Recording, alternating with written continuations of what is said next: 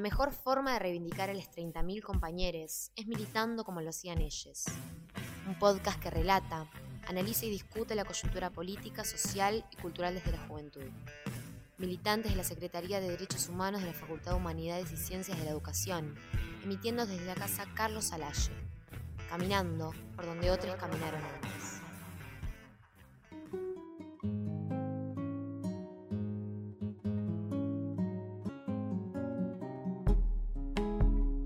Las recientes elecciones en Colombia se disputaron voto a voto y se vio claramente que hay dos modelos de país diametralmente opuestos. Gustavo Petro ganó en la segunda vuelta el balotage por 50% contra el 47% del candidato de la ultraderecha, Rodolfo Hernández. Francia Márquez, compañera de fórmula de Petro y actual vicepresidenta, es la primera mujer afro en llegar a ese cargo en Colombia, militante ambiental y representante de las bases sociales que permitieron alcanzar la victoria. Ellos, como candidatos del Pacto Histórico, Partido Colombiano, encabezan un proyecto político que cuestiona el status quo de un país que tiene uno de los mayores índices de desigualdad en el mundo. No se conforman y no aceptan que la desigualdad sea parte de la vida cotidiana en su país. Rodolfo Hernández, por otro lado, encabezó la lista del partido llamado la Liga de Gobernantes Anticorrupción, este hombre encarna las ideas de la ultraderecha en Colombia, la cual defiende con fuerza los privilegios de una clase propietaria de grandes tierras a la cual pertenece. La agenda de los candidatos del pacto histórico demuestra un giro rotundo en la discusión política que venía desarrollándose en Colombia. Propuestas como renegociar los tratados de libre comercio, proteger los recursos naturales autóctonos, conseguir el cupo femenino en los cargos públicos, diagramar políticas para el acceso a la tierra, un problema fundamental, y políticas específicas para sectores históricamente vulnerados como los indígenas y afrodescendientes. A su vez, buscan también terminar con el servicio militar obligatorio y trabajar por la pacificación a través de la desmilitarización de la vida social colombiana, problema que aqueja al grueso de la sociedad. En un país donde el voto no es obligatorio, lo novedoso de estos actores es que lograron cortar con el abstencionismo que caracterizó a los últimos procesos electorales en Colombia, logrando que la población vaya a votar y protagonice la jornada democrática.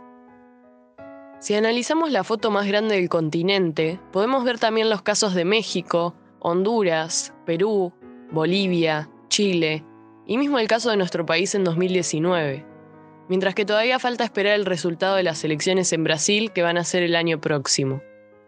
Si Lula gana, las siete principales economías de la región quedarían en manos de gobiernos populares, marcando el tablero a favor de las grandes mayorías, sin estar detrás de los intereses de los Estados Unidos.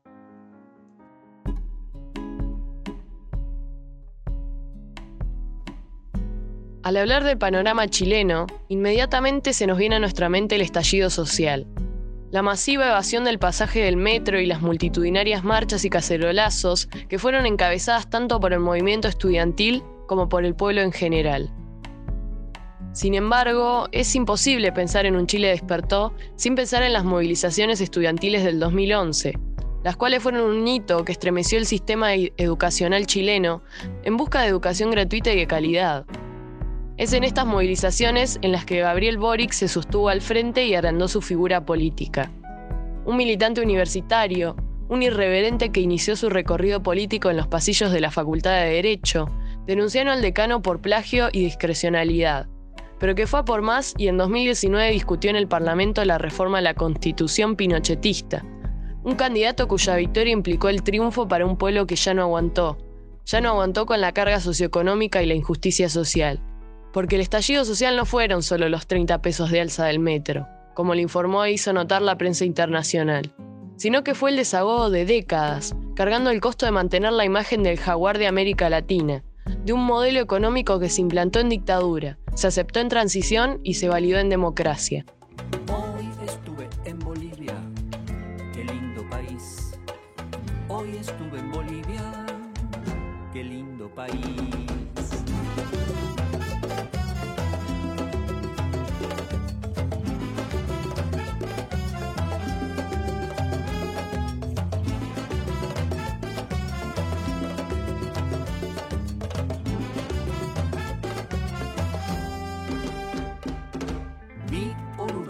Y las Yungas, también vi La Paz y en sus ojos de viento el mar que no está.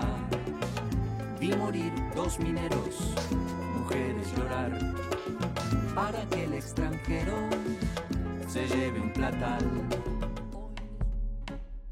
Entre los meses de octubre y noviembre de 2019, presenciamos en Bolivia lo que, por más que muchos medios y mandatarios nacionales no hayan tomado la decisión política de denunciarlo como tal, fue un golpe de Estado.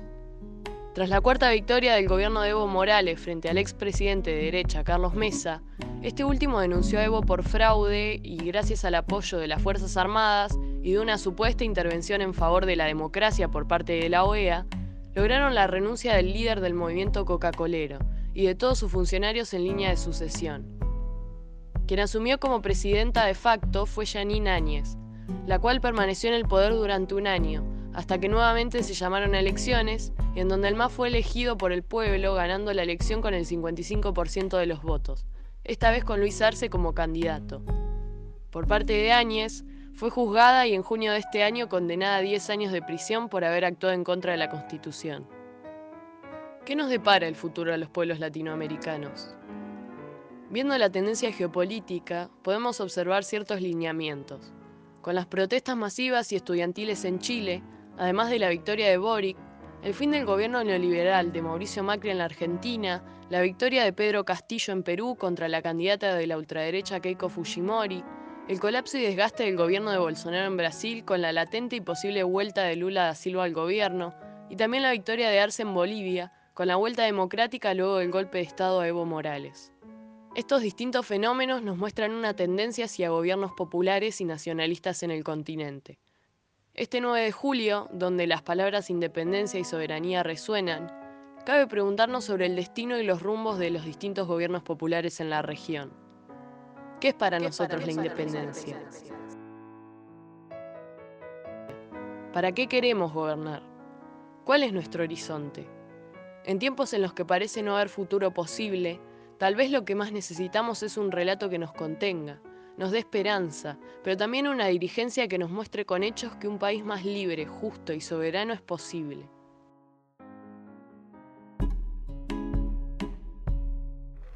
En este solemne instante, dentro del sagrado altar de nuestra independencia política, va a procederse en este 9 de julio de 1947, por expreso deseo del excelentísimo señor presidente de la Nación Argentina, a proclamar nuestra independencia económica de todos los poderes de la tierra, afirmando la decisión inquebrantable de luchar por esa noble causa hasta su total consecución.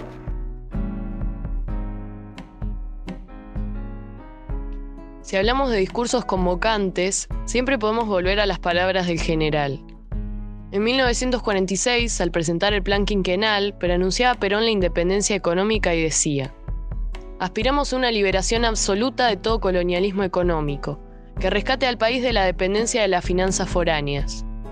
Sin bases económicas no puede haber bienestar social. Es necesario crear esas bases económicas. Para ello es menester ir ya estableciendo el mejor ciclo económico dentro de la nación. Y a eso también tiende nuestro plan, Debemos producir el doble y a eso multiplicarlo por cuatro, mediante una buena industrialización. Es decir, enriqueciendo la producción por la industria, distribuir equitativamente esa riqueza y aumentar el estándar de vida de nuestras poblaciones.